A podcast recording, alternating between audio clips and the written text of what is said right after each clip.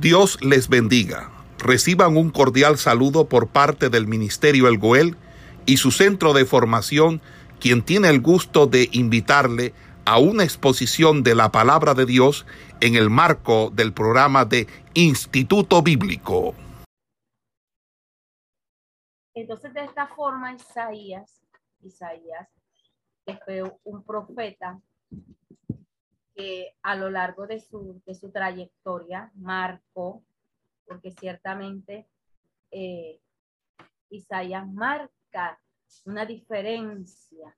Algunos eh, evangelistas, algunos eh, personas que, que, les gusta la evangelística, siempre se enfocan en el libro de Isaías es por el contenido del, del, del libro que hacia dónde enfoca.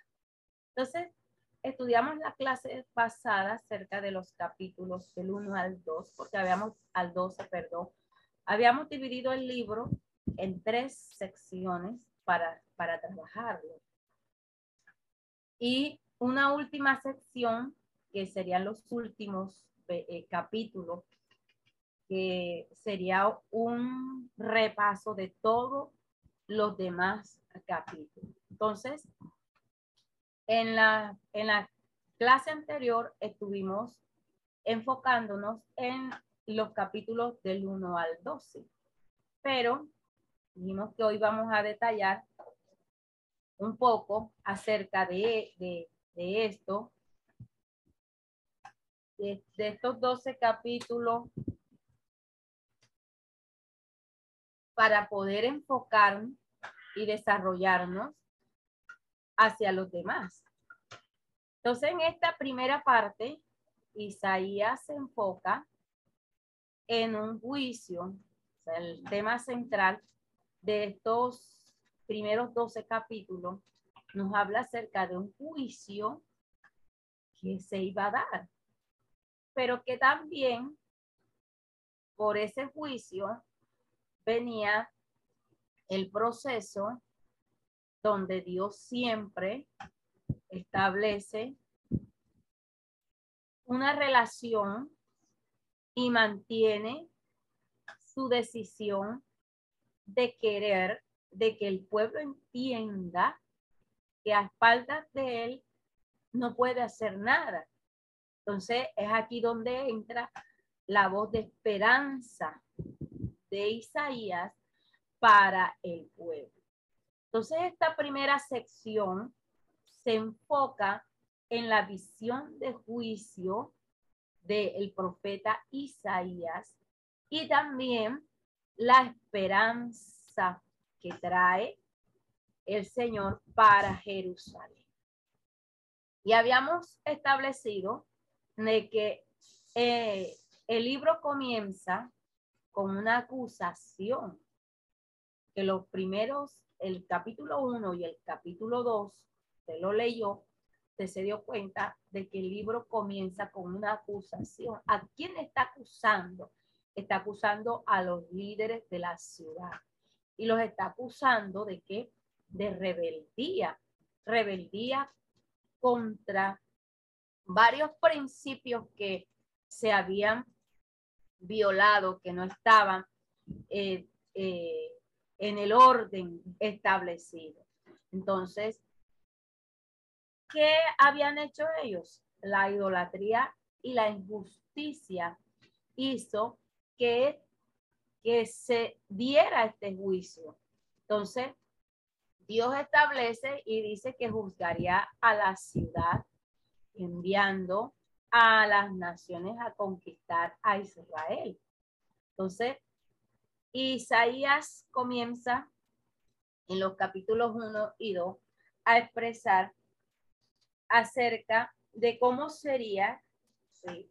cómo vendría. Entonces, el capítulo 1 nos muestra y nos, nos comienza a hablar acerca de ese pecado que eso es en sí el capítulo 1 que habla acerca de ese pecado que se da. Y, y luego este, el llamamiento que hace el Señor, porque esto es eh, como parte, Dios hace un llamado al arrepentimiento. Entonces, alrededor de estos, estos grandes eventos que surgen aquí, nos muestra a nosotros la capacidad para nosotros desarrollar eh, en nuestro, nuestra mente eh, el grado de pecado que se había establecido.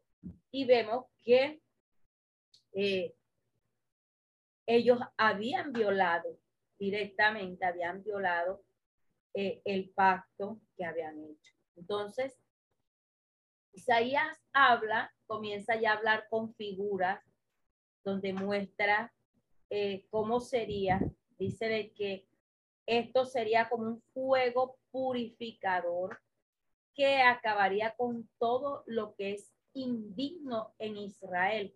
Ese fuego, ese fuego iba a destruir, iba a ser tan poderoso que iba a acabar con todo aquello que era indigno, con todo aquello que se había vuelto ocasionado pecado que ellos les incitó a pecar. ¿Para qué sería esto? Para dar, para crear una nueva Jerusalén que estuviera direccionada y dirigida directamente, eh, un remanente santo, un remanente que se arrepintiera de verdad que tuviera un profundo arrepentimiento. ¿Por qué? Porque se dan dos cuestiones aquí. Una es que o no se da el arrepentimiento o se diera un arrepentimiento, pero no un arrepentimiento verdadero, no un arrepentimiento genuino, porque ciertamente el hombre es así. Momentos en que dice que se ha arrepentido, pero en realidad sus acciones, sus vivencias muestran otra cosa. Una cosa muy diferente es cuando la persona directamente se ha despojado de todo aquello que le incitaba, de todo aquello que le asediaba a lo que este mundo le, presentaba.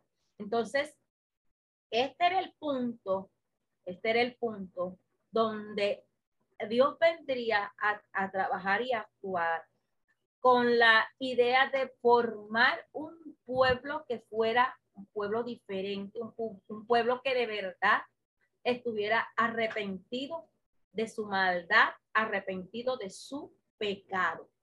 Entonces, un pueblo que estuviera poblado, poblado de esa esperanza de vuelta a Dios, porque Dios lo que quería era que ellos voltearan su mirada y que lo miraran a él, que le buscaran a él, que regresaran a él. Entonces Isaías dice que, que cuando este, eh, este momento se diera, la, la, el reino de Dios, cuando viniera sobre ellos, entonces se daría un proceso que, que todas las naciones iba, iban a venir a él. Esta es la voz de esperanza que muestra. Entonces, que muestran todos estos capítulos. A partir del capítulo, el capítulo, el capítulo 2 en adelante, lo que es el capítulo, capítulo 2 muestra el juicio de Jehová contra los soberbios. Entonces, eh, de aquí en adelante hasta el capítulo 5, el capítulo 5, el capítulo 3 nos habla de ese juicio contra Jerusalén, porque el Señor Jehová de los ejércitos quita de Jerusalén y de Judá a su tentador. Entonces, y a todo aquel que pudiera llegar a su ayuda, porque el capítulo 3 habla de que eh, el Señor Jehová de los ejércitos quita de Jerusalén y de Judá al sustentador, al fuerte, todo sustento de pan y todo socorro de agua, el valiente y el hombre de guerra, el juez y el profeta, el adivino y el anciano, el capitán de 50 y el hombre de respeto, el consejero, el artífice excelente y el hábil orador. Dice, y les pondré jóvenes por príncipes y muchos serían sus señores. Entonces, de aquí en adelante, habla, comienza el profeta, una descripción de, de lo que iba a venir, de lo que se enfoca. Entonces dice que cuando viniera ese reino, todas las naciones vendrían al templo en Jerusalén y aprenderían lo que en sí Dios quería enseñar, que era la justicia de Dios. Entonces, esto iba a producir un tiempo de paz, un tiempo de armonía, un tiempo eh, donde ya se iba a dar un, un descanso. Entonces, lo que es, este enfoque de esta primera parte y la narrativa básica del juicio sobre Jerusalén, purificándola, el proceso de la purificación era para que se estableciera una nueva vida, una nueva forma, ¿sí? una nueva Jerusalén, y que ellos aprendieran de la justicia, la justicia divina de Dios, que era hacia donde se enfocaba el, el profeta para transmitirles a él. Entonces, esta palabra usted la va a ver donde se habla mucho de la justicia de Dios, muy consecutivo en este libro. Entonces, sería bastante repetida.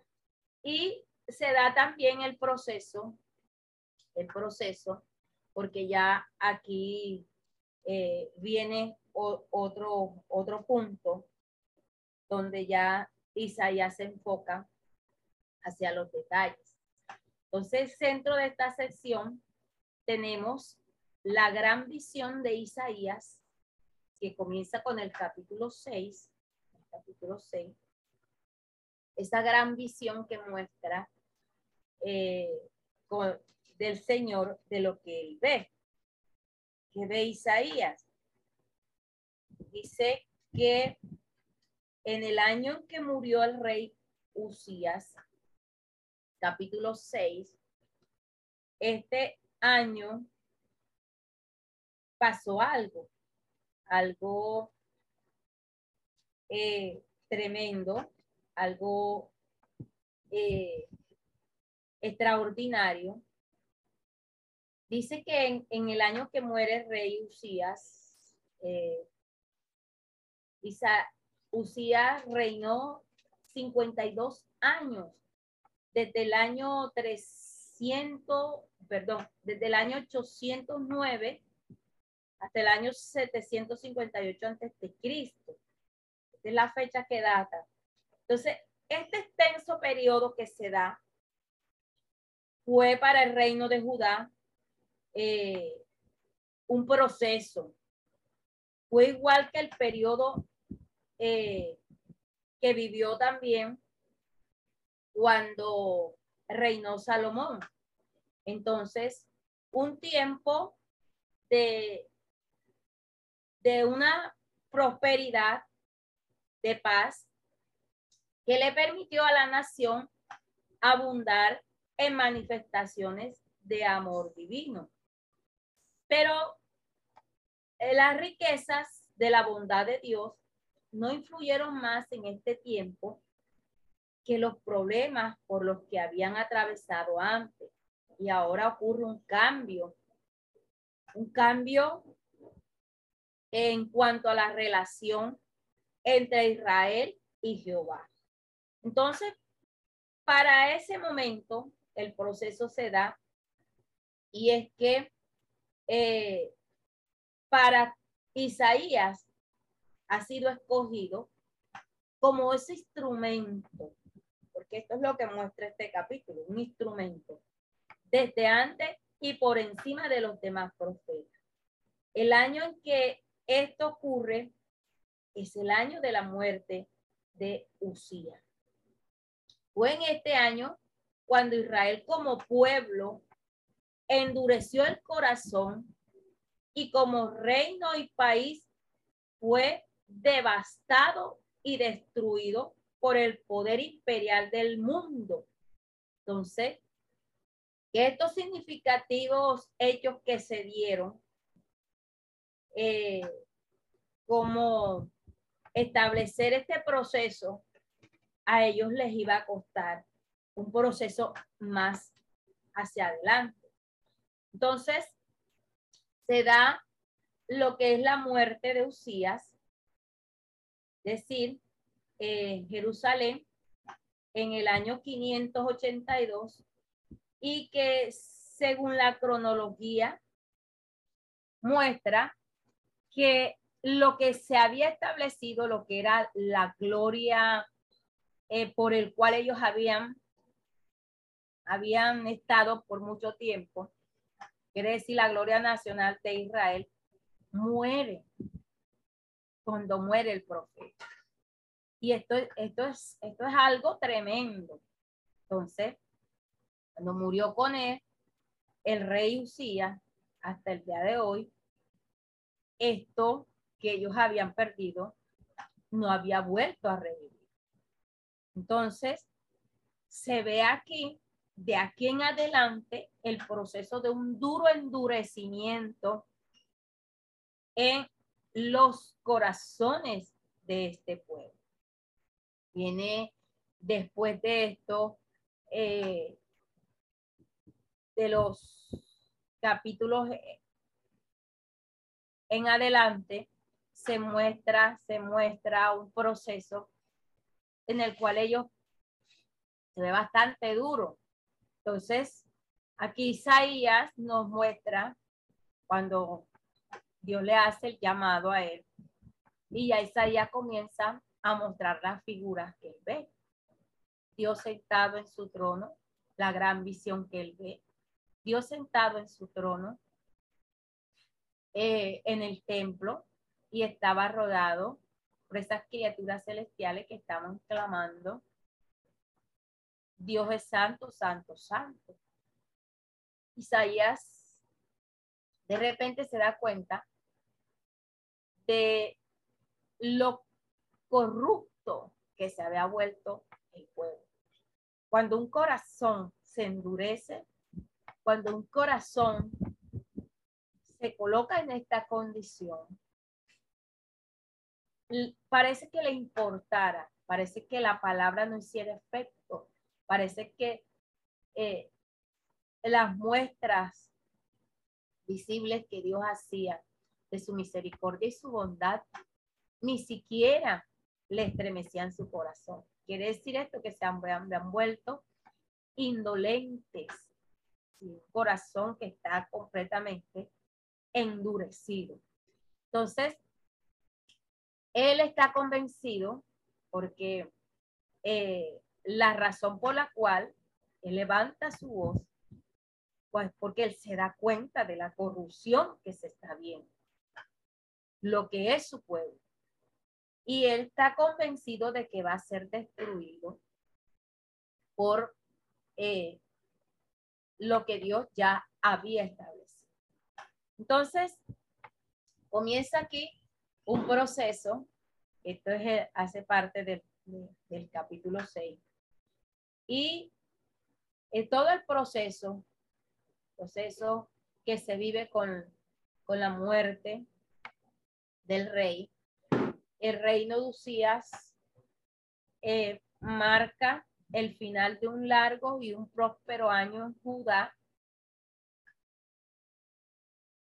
Y que también este, muestra un proceso que concluye con el juicio por su pecado, por su pecado personal, pues una de las cosas que Dios no estaba como de acuerdo era porque al, al pueblo endurecer su corazón, eh, se había el, el rey principalmente llenado de orgullo. Entonces, se muestra de que él utilizó los objetos sagrados de una forma irreverente, porque no era la adecuada. Entonces, es decir, que todo esto que le sobrevino a él era por haber actuado de, de una forma no adecuada con lo que Dios estableció. Esto era con respecto al rey Usías. Entonces, eh, hablamos de la lepra, que era una condición de pecado, era una condición eh, que mostraba realmente lo que estaba oculto, que era el pecado. Y de esta forma se demostró. Entonces, de aquí en adelante, eh, se viene lo que es la sentencia de muerte, se viene el proceso por el cual eh, el profeta lo que vio en esta visión es la santidad de Dios, su gloria, vio otra cosa que fue su, su propio corazón, su, su corazón, la forma como, como era su corazón comparado con la santidad de Dios. Entonces se muestra aquí este proceso de impureza. Está reconociendo aquí de que viendo todo lo que él había visto, eh, su corazón estaba, estaba, estaba impuro. Entonces, eh, con respecto a lo que estaba a su alrededor. Entonces, de esta forma, el profeta escucha el llamado de Dios y de transmitir, de poder llevar el mensaje que liberaría al hombre del justo juicio de Dios. Y de aquí en adelante comienza el capítulo del 7 al 9 a desarrollarse. Estos capítulos son la consolación de lo que, de lo inmoral, de lo que se había vivido.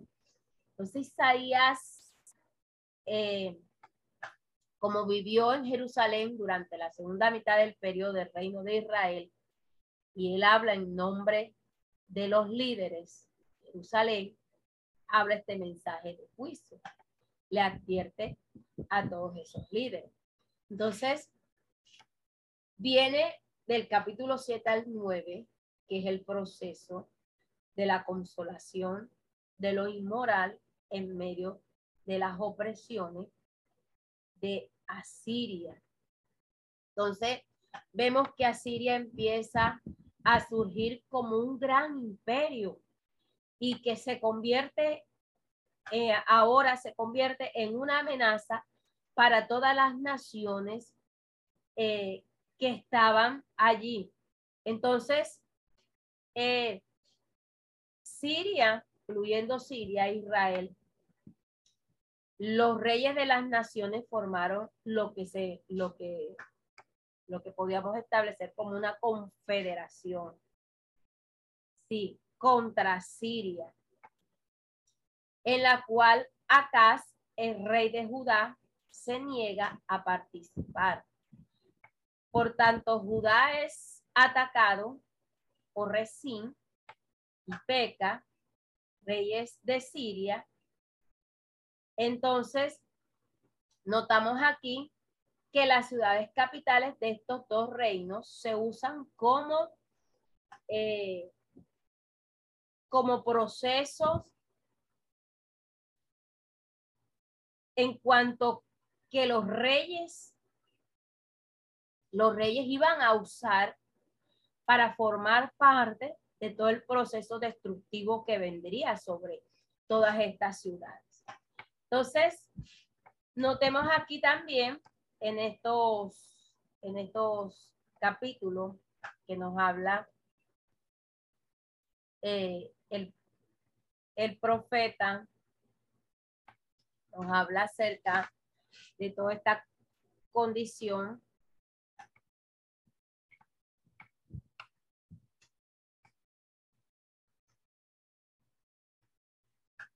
nos habla de todo este proceso que vendría sobre ellos.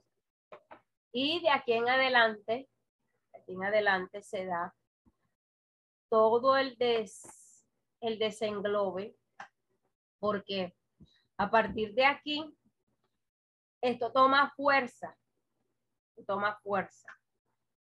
Al final del, de lo que es el capítulo 6, el capítulo 7, se muestra todo este proceso. Estamos en el capítulo 6, donde Isaías ve la visión, donde se hace el llamado a llevar juicio. Entonces, Isaías ya ahora se muestra eh, donde debe confiar en el plan de Dios, donde va a ser cortado como un árbol, habíamos hablado en la clase anterior, y ese árbol sería un árbol que estaría abandonado, un tronco que eh, estaba tirado en cualquier lado y que este tronco sería quemado. Aquí comienza un proceso, proceso de que quién sería ese tronco o esa, esa semilla que nos habla allí, esa semilla que nos habla allí de del proceso de redención que ya viene, porque nos muestra, nos muestra aquí que viene un proceso donde establecería el rey. Ya aquí se, tras, ya aquí se comienza, se transmite, se transmite eh, la salvación venidera que vendría sobre ellos. El capítulo 8 habla de una noche de dolor que vivirá la nación incrédula. El pueblo llegaría a tal punto de sufrimiento por la opresión asiria que vengara por la tierra y que sería vencido por su proceso en el cual había sido sometido.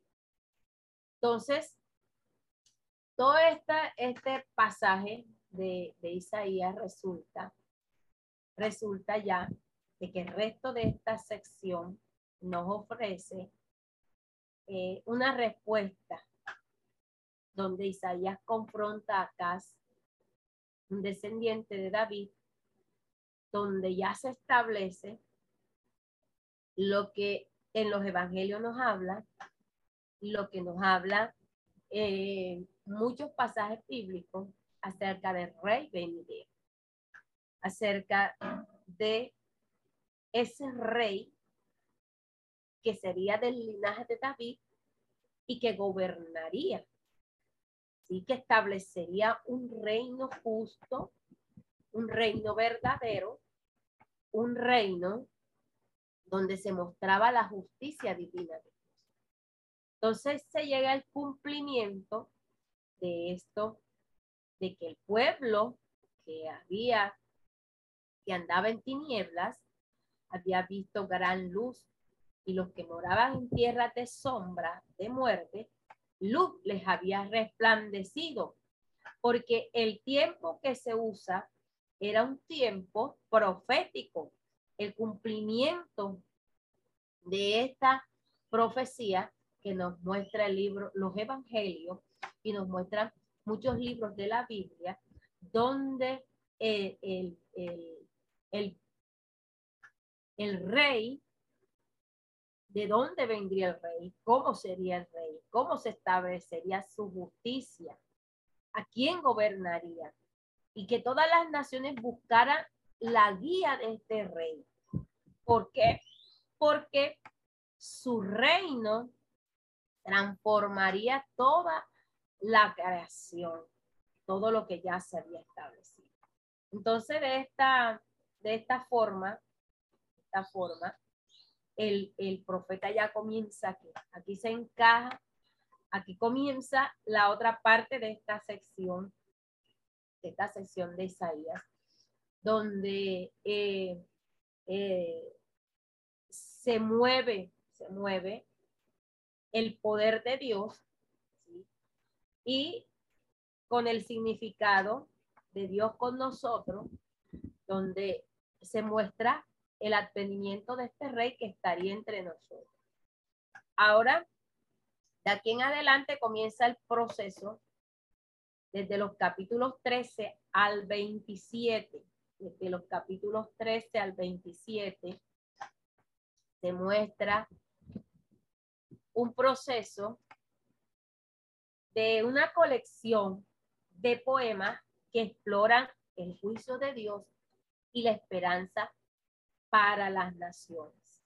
Entonces, el capítulo 13, pues habíamos terminado en el capítulo 12, todo el desarrollo del libro, porque el capítulo 12, el capítulo 12 era el canto de alabanza, para aquí para poder introducir el canto de alabanza de la nación que redimida porque ha iniciado el reino milenario del Mesías, que habla aquí, del Mesías que iba a ser el libertador, que después de vencer a los enemigos que se habían vuelto a espaldas, que eran anti-cristianos, entonces este canto que habla el capítulo 12 es la contraparte terrenal de la doxología celestial que se canta antes de los juicios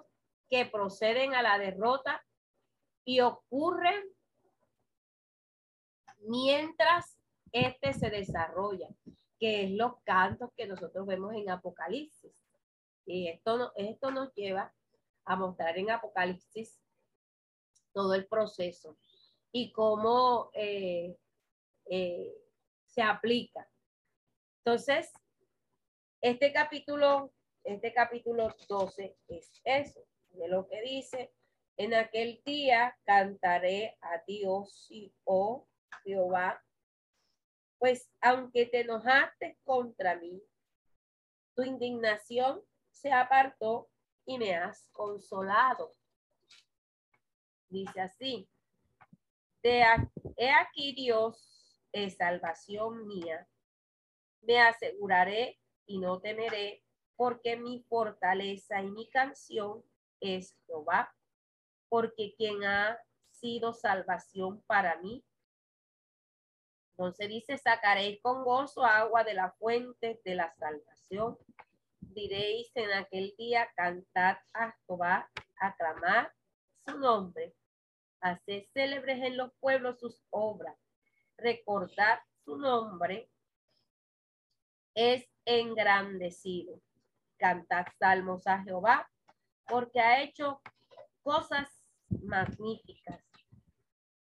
Sea sabido esto por toda la tierra. Regocíjate y canta, oh moradora de Sión, porque grande es en medio de ti el santo de Israel, lo que dice aquí la escritura, donde nos muestra un canto de acción de gracias, de alabanzas por lo que Dios ha hecho, por lo que Dios ha establecido. Entonces Isaías aquí llega. Estos mismos cantos usted los va a encontrar en el libro de, Apocalipsis. Apocalipsis también nos habla, por lo menos en el capítulo 19 nos habla de la alabanza que será. Y eh, específicamente los versículos en el capítulo 19, en los versículos 10, en los versículos 6, versículos 6 y 7 nos habla con respecto a esto. Dice, y oí como la voz de una gran multitud, como el estruendo de muchas aguas, como la voz de grandes truenos que decía, aleluya, porque el Señor nuestro Dios Todopoderoso reina. Gocémonos y alegrémonos y démosle gloria, porque ha llegado la boda del Cordero y su esposa se ha preparado. Entonces, ya aquí se enfoca, enfoca Isaías. Primero nosotros, eh, a partir del capítulo 13, lo que es el capítulo 13 y 14, hablan de la caída de Babilonia. tenemos una, aquí, de aquí en adelante, una gran colección de poemas que exploran el juicio de Dios, la esperanza para las naciones. Se nos enseña primero que nada sobre la caída de Babilonia y de los vecinos de Israel. Isaías podría ver que el poder mundial de Asiria sería un día reemplazado por el imperio de Babilonia una nación todavía más destructiva y arrogante. Entonces, vemos aquí también mostrado que eh, estos capítulos que hablan del tiempo de Isaías, como hemos visto ya, el imperio asirio dominaba el mundo y Babilonia estaba bajo el poder de ellos. Babilonia estaba bajo su mando. Entonces, hasta el año, esto se da hasta el año 612 antes de Cristo. 100 años después de la profecía que los babilonios vencieron a los asirios y subieron al poder. Entonces, con el tiempo, los mismos babilonios se convirtieron en unos gobernantes, pero unos gobernantes eh, caracterizados por algo, unos gobernantes indiferentes, de manera que ellos fueron vencidos.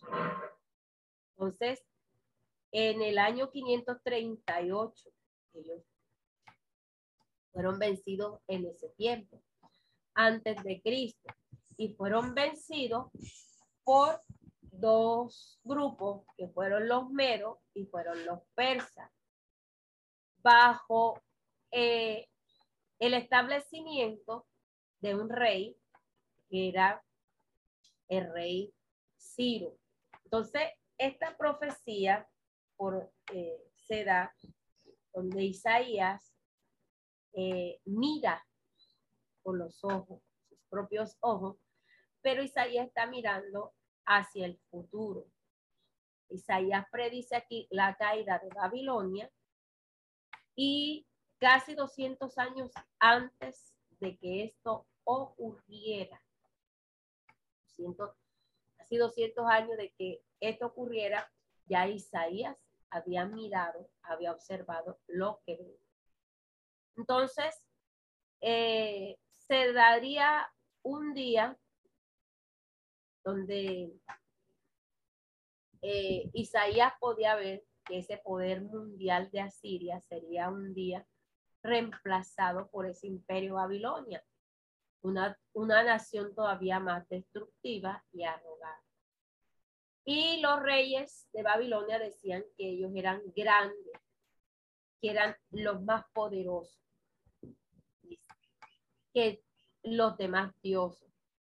Así que Dios promete hacer caer a Babilonia por mostrarse rebelde, por mostrarse más superior y por mostrarse más orgullosa.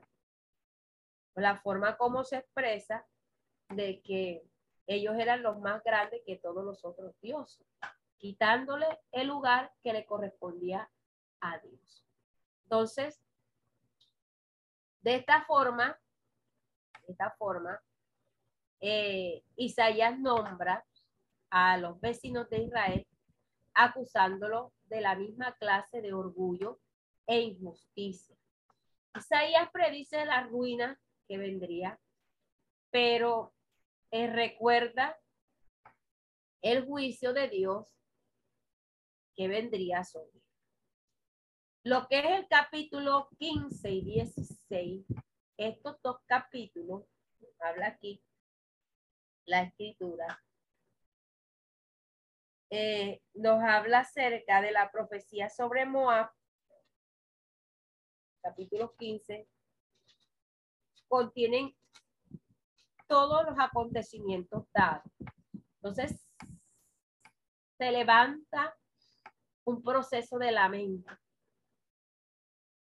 Eh, la profecía contra, contra Moab eh, se lamenta sobre el destino que viene sobre él.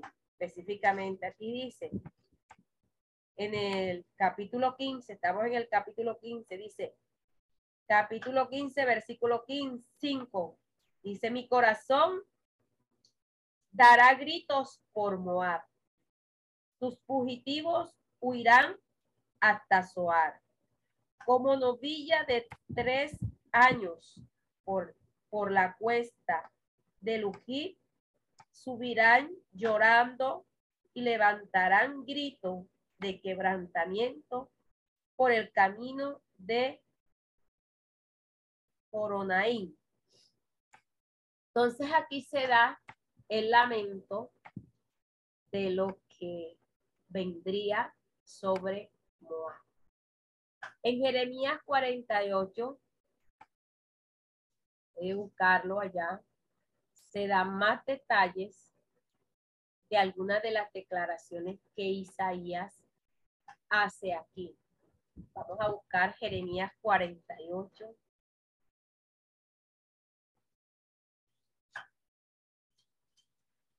Alguien puede buscar Jeremías 48, versículo 47.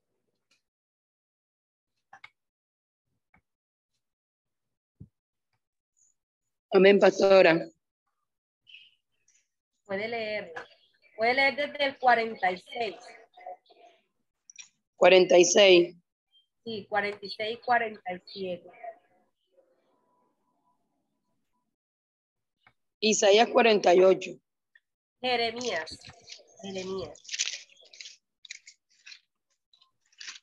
Donde aquí el profeta nos está hablando más acerca de este lamento que viene sobre, sobre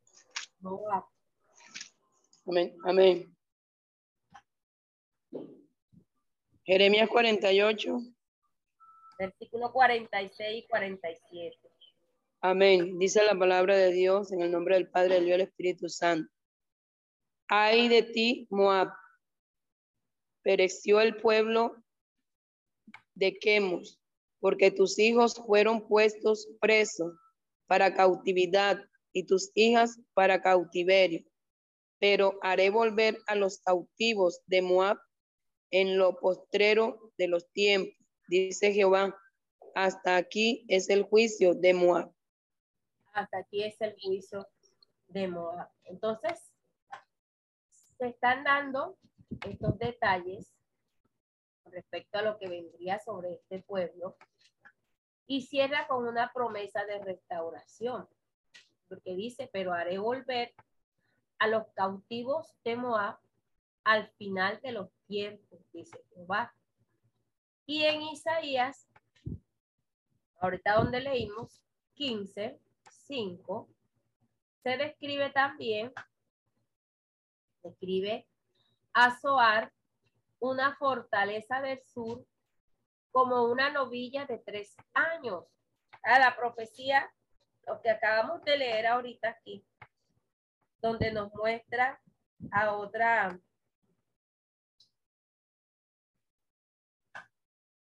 a Zoar como una novilla de tres una novilla de tres años. Esto quiere decir que como un torrente, como un torrente eh, de la plenitud de sus poderes, se levantaría esta fortaleza. Entonces, huirían los habitantes de Moab para poder escapar del enemigo que vendría sobre ellos. esto es lo que, lo que está mostrando este, estos capítulos. Específicamente este capítulo 15 habla acerca de esto. Entonces, Dios nos no solamente eh, predice su ruina eventual, pero también recuerda Para Isaías, el juicio. El juicio que vendría. Entonces, ni para Israel ni para las naciones se llevará ese proceso hasta que ellos volvieran de su pecado y de su maldad. Si ellos se arrepentían, Dios obraría en su justicia. Pero como su corazón duro y entenebrecido estaba obsesionado y lleno de orgullo, entonces iba a venir el juicio. Iba a venir el juicio. Entonces, esta que muestra aquí, que nos habla una serie de poemas que cuentan la historia de estas dos ciudades. Esta es la ciudad que era enaltecida, la ciudad que se ha llenado de orgullo, que es exaltada a sí misma por encima de Dios, que se ha vuelto corrupta. la ciudad es un arquetipo de la humanidad, está mostrando aquí, está reflejando. Muestra esta, esta ciudad para llevar a entender al pueblo de la condición en que está. Está rebelde. Está rebelde. Está a espaldas de Dios. Está obstinada y está llena de orgullo. Entonces, esta ciudad con estas características está destinada a qué? A una ruina y un día ella sería reemplazada, donde Dios reinaría como rey sobre esa humanidad redimida. Entonces, Dios obraría aquí de esta forma. esta forma.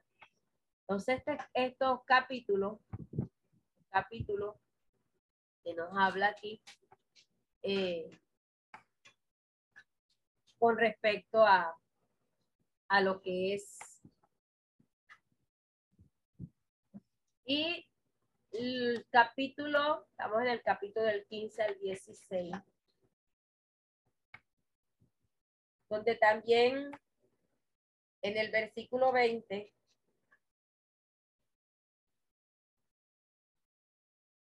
allí del mismo Jeremías, donde leyó la, la pastora, Jeremías 46, el versículo 20 nos habla de esa becerra hermosa. Dice, becerra hermosa es Egipto, mas viene destrucción del norte. Viene. Tendría una destrucción, que es lo que está hablando aquí al final de este capítulo. En una destrucción eh, que iría a devastar donde los habitantes de Moab huirían para escapar del enemigo que viene. ¿De dónde venía el enemigo? Venía del norte. ¿Y quién era el que está mostrando aquí Jeremías? Dice, becerra hermosa es Egipto.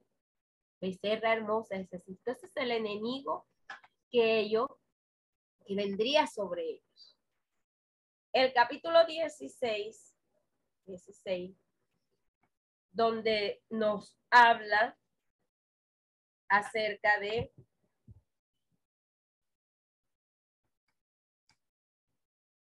va pegado allí al, al capítulo 15.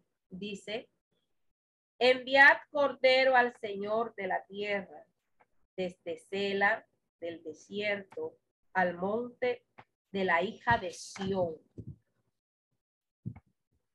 Y cual ave espantada que huye de su nido, así será la hija de Moab. En los vados de Arnón, reúne consejo, haz juicio, pon tu sombra en medio del día como la noche, esconde a los desterrados. No entregues a los que andan errando entonces, este versículo, este, perdón, este capítulo 16 nos muestra el Señor de la tierra, es el que ocupa el trono de David. Aquí nos está mostrando, Isaías nos está hablando, enviar cordero al Señor de la tierra. Ese Señor de la tierra es el que va a ocupar el trono de David.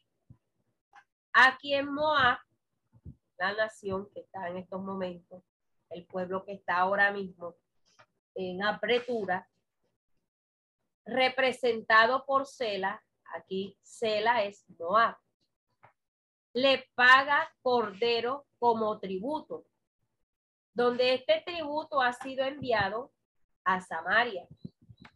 Ahora los corderos deben enviarse a Israel. Entonces, así será el tributo de los gentiles cuando Cristo venga a libertar a Israel. Este, este, este capítulo, este capítulo nos, nos muestra, nos muestra la condición que más adelante se va a dar. La condición bastante, donde la exhortación de Moab es que refugie a los desterrados, porque aquí se está hablando de los desterrados de Israel, es decir, al remanente de Dios. Y esto, esto tiene un profundo significado profético. Entonces, nos habla del tiempo indicado en la futura gran tribulación el tiempo de la profecía, el tiempo de la profecía, el tiempo en que se da la prueba, la prueba también nos habla de un pasaje eh, que es completamente escatológico y que nos relaciona con lo que, que no lo vamos a tocar ahora, sino más adelante, porque más adelante se va, se va a dar nuevamente este, este proceso, donde nos habla de las pruebas de Jacob, donde nos habla también acerca de, de la batalla de Armagedón, donde la tribu del norte pasará por Palestina y el cordero glorioso de camino va a la conquista de Egipto donde aquí serían liberados Moab, Edom y, Am y Amón. Entonces, no vamos a tocar eso ahora, pero más adelante sí lo vamos, lo vamos a ver. Más adelante nos vamos a enfocar específicamente en estos tres pueblos y lo que en sí la relación, la relación de, de, la profecía va, va más más allá. Entonces, de esta forma, estamos concluyendo hasta donde habíamos descrito para esta semana desarrollar. El capítulo 17, capítulo 17, nos habla acerca de la profecía de Damasco. Esta profecía se da eh, donde se habla de que Damasco dejaría de ser ya una ciudad y sería ya un montón de ruinas. Otra ciudad que también eh, está mostrando una actitud grosera y rebelde contra su Dios y que eh, este capítulo contiene un oráculo sobre Damasco.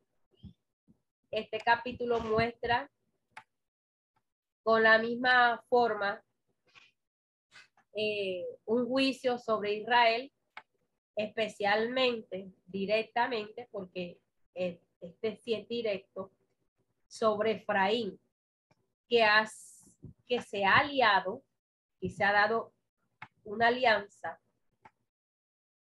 se ha dado una alianza eh, a Damasco, se ha aliado con, con, Damasco y se ha aliado para ir en contra de la nación de Judá.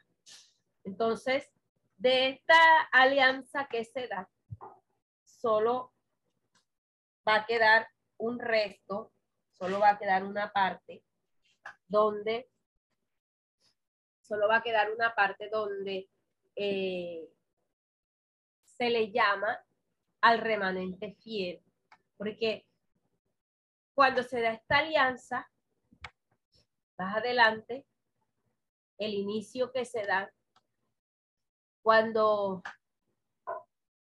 la nación forma alianzas.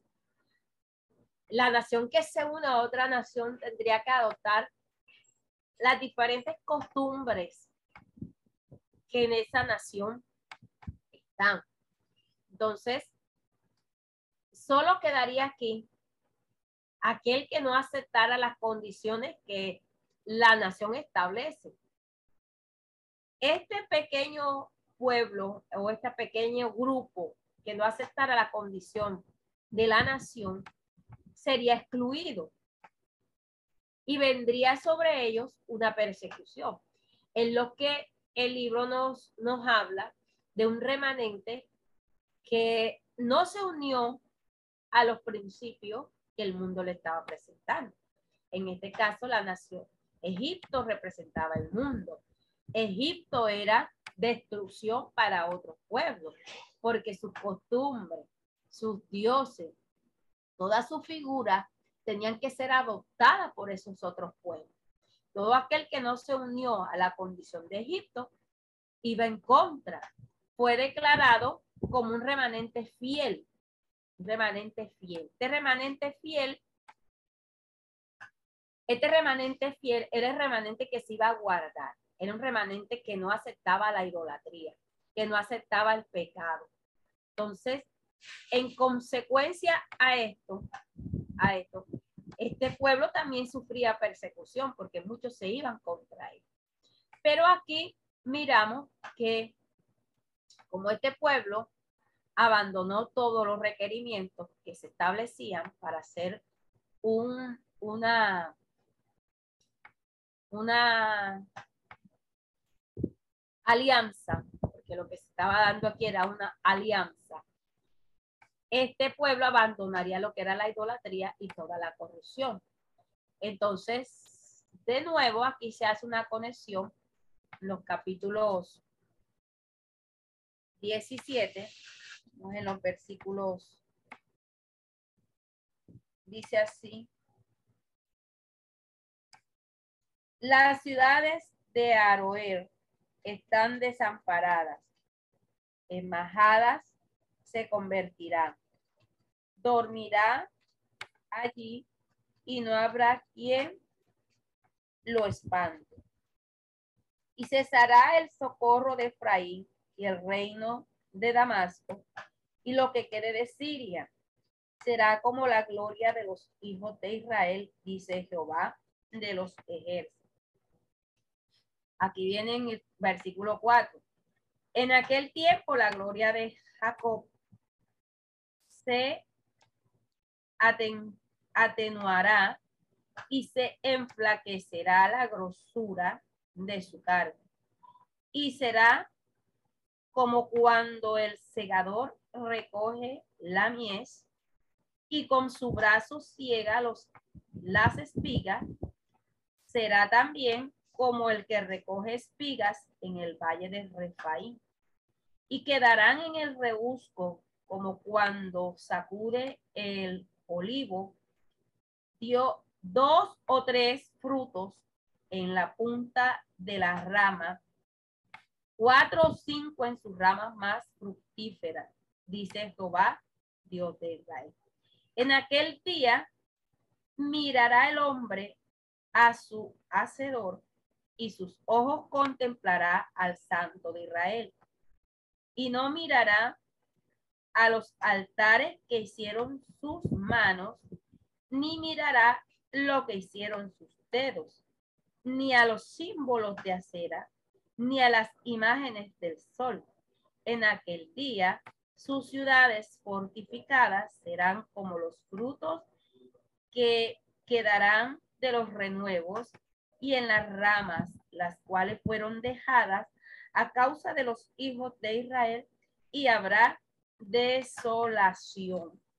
Entonces, esto es lo que este, este capítulo nos quiere decir con respecto a esto, respecto a el principio profético que viene, apunta hacia el futuro, cuando las naciones como, como fuentes de agua se iban a reunir y como ese proceso eh, se daría para hacer luego, este, si ellos no cumplían con los requerimientos, entonces vendría sobre ellos. El capítulo 18, lo vamos a dejar hasta aquí. El capítulo 18 es el inicio eh, donde se entiende ya una mejor en la situación. aquí se da y se lleva una relación con el hecho de que Asiria ya se convirtió en una amenaza, porque ha sido así, se convirtió en una amenaza para las naciones. Entonces, ahora aquí se presenta el capítulo 18, eh, un ay. Aquí aquí en estos, en estas profecías contra estas ciudades, varios hay que vamos a ver. Este capítulo 18 es, se relaciona con este hecho. Esta expresión hay, hay de la tierra que hace sombra con las alas, que está tras los ríos de Etiopía y que envía mensajeros por el mar y en naves de juicio sobre las aguas anda. Mensajeros veloces a la nación de elevada estatura y tez brillante, al pueblo temible desde su principio y después gente fuerte y conquistadora cuya tierra es surcada por ríos. Entonces, de esta forma, este capítulo, este hay que se expresa aquí, es un llamado que se está haciendo a que atender, a prestar atención, a escuchar. ¿Y a escuchar qué? A escuchar la palabra de Dios. La tierra mencionada está más allá de los ríos de Etiopía. Así que debe ser entendida como una región fuera de las actividades de, la, de lo que ya se está dando. Entonces, dominada por los poderes que han atacado o que atacarán a Israel y a las naciones que tenía a su alrededor. Entonces, se menciona a Israel se menciona aquí a Israel, de elevada estatura, piel brillante, a quien las naciones deben llevarle mensajes. Estas naciones también participarían en recoger a los desterrados errantes, lo que ahorita le explicaba que era el remanente, el pueblo de Dios, el remanente que había quedado, un remanente fiel. Entonces, en el tiempo en que aparezca este, una insignia en la montaña, entonces se da el tiempo que se indica de que es el tiempo de Dios. No era en el tiempo que ellos quisieran, sino en el tiempo que Dios establecería. En ese tiempo que Dios establecería, Dios iba a reunir a su pueblo. Es el inicio de lo que se da con el proceso del reino milenario. Eso ya viene más adelante cuando vamos a establecer todo este proceso que habla Isaías, porque aquí para poder entender a los demás profetas tendríamos que avanzar un poco con respecto a esta profecía que es la que nos la que nos lleva, la que nos enfoca hacia allá. Entonces, está así de, de esta forma, este capítulo, capítulo 18, capítulo 18, nos lleva a entender de que viene un ay, un ay es una alerta, un llamado de atención. Un ay es expresa, el ay expresa ese llamado a poder escuchar y a entender lo que la palabra, lo que el profeta está describiendo, lo que el profeta está anunciando para poder llegar hasta el punto. Se tiene que dar muchos, muchos eventos, se tienen que dar muchos procesos, pero que en el tiempo de Dios, en que Dios se dé, es el tiempo que Dios haya establecido. Entonces, de esta forma concluimos y... Eh, Esperamos que este estudio haya sido de bendición para su vida y ministerio. A Dios sea la gloria. Este es el Ministerio El Goel, vidas transformadas para cumplir el propósito de Dios.